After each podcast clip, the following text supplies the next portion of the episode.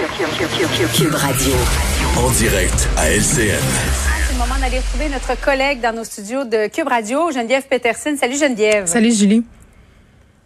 Alors, il y a eu entente, euh, ça a été signé, mais surtout annoncé un peu plus tôt aujourd'hui entre le gouvernement de François Legault et les éducatrices en milieu familial qui verront leurs subventions être bonifiées de 16% On sait qu'il y en a beaucoup de ces garderies qui ont fermé au cours des dernières années. Est-ce que ce sera suffisant pour assurer la rétention. En tout cas, c'est une bonne nouvelle qu'on nous annonce aujourd'hui. Il y avait déjà eu une bonification euh, euh, auparavant. Là, ça nous amène à presque 30 de bonification pour ces femmes-là, parce qu'il faut le dire, ce sont majoritairement des femmes euh, qui ont des services de garde en milieu familial.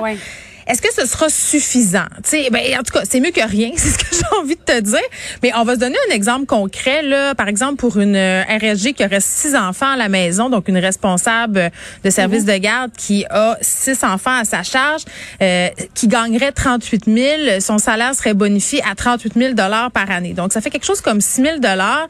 Euh, Julie, si toi, je te pose la question, là... Euh, est-ce que toi, 6 000 ça serait assez pour te garder dans un métier euh, pour lequel tu as énormément de difficultés, un métier dans lequel peut-être tu es malheureuse? Est-ce que ça serait assez pour te motiver à aller faire une formation pour devenir RSG? Oui. 6 000 C'est pas en même temps, parce que je ne sais pas si on peut comparer notre travail, le mien et le tien, Geneviève, parce que c'est des travailleurs autonomes. Et toi, ben, je, pense que tu l'es, travailleur autonome. très travailleuse autonome. Euh, donc, c'est une subvention avec des déductibles qui peuvent mettre aussi, ajouter, après avoir fait l'épicerie, payer oh la maison. Ils peuvent déduire toutes sortes de choses parce que ils ont les enfants à la maison.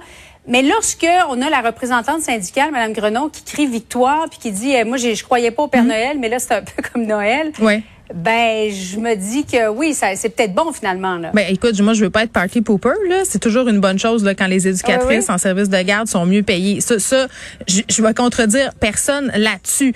Mais euh, Mathieu Lacombe nous répète quand même depuis quelque temps qu'il faut redorer euh, le blason de la profession, qu'il faut avoir envie euh, d'y aller, qu'il faut en quelque sorte revaloriser ces femmes-là. La première façon de les mhm. valoriser, là, moi je suis d'accord, c'est le salaire. sais comment tu mesures l'appréciation que tu as pour un employé? Ben c'est le payant, c'est en le payant décemment.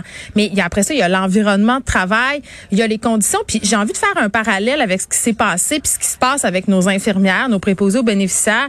On a augmenté les mhm. salaires, on donne des bonis. Préposés aux, bénéficiaires, on a donné des gros bonis. Là, Julie. On a fait une formation en accéléré. Pourtant, euh, on n'est pas capable de les rétentionner comme on voudrait. On n'est pas capable d'avoir autant d'infirmières pour autant de préposés euh, qu'on voudrait. sais, on a beaucoup caché ça sous la couverte de la vocation. il faut avoir la vocation. Là, je pense qu'on a compris que c'est plus complexe et que ce n'est pas seulement une question d'argent. Donc là, on s'est entendu aujourd'hui avec les RSG. On leur donne plus d'argent.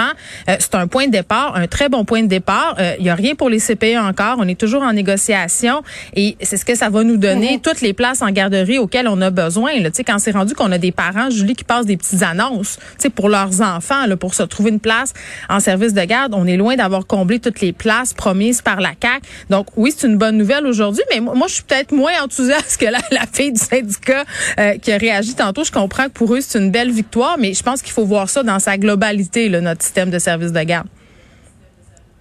Mais on a très hâte de voir ce qui va devenir des éducateurs et éducatrices dans les CPE. Ça, c'est pas réglé.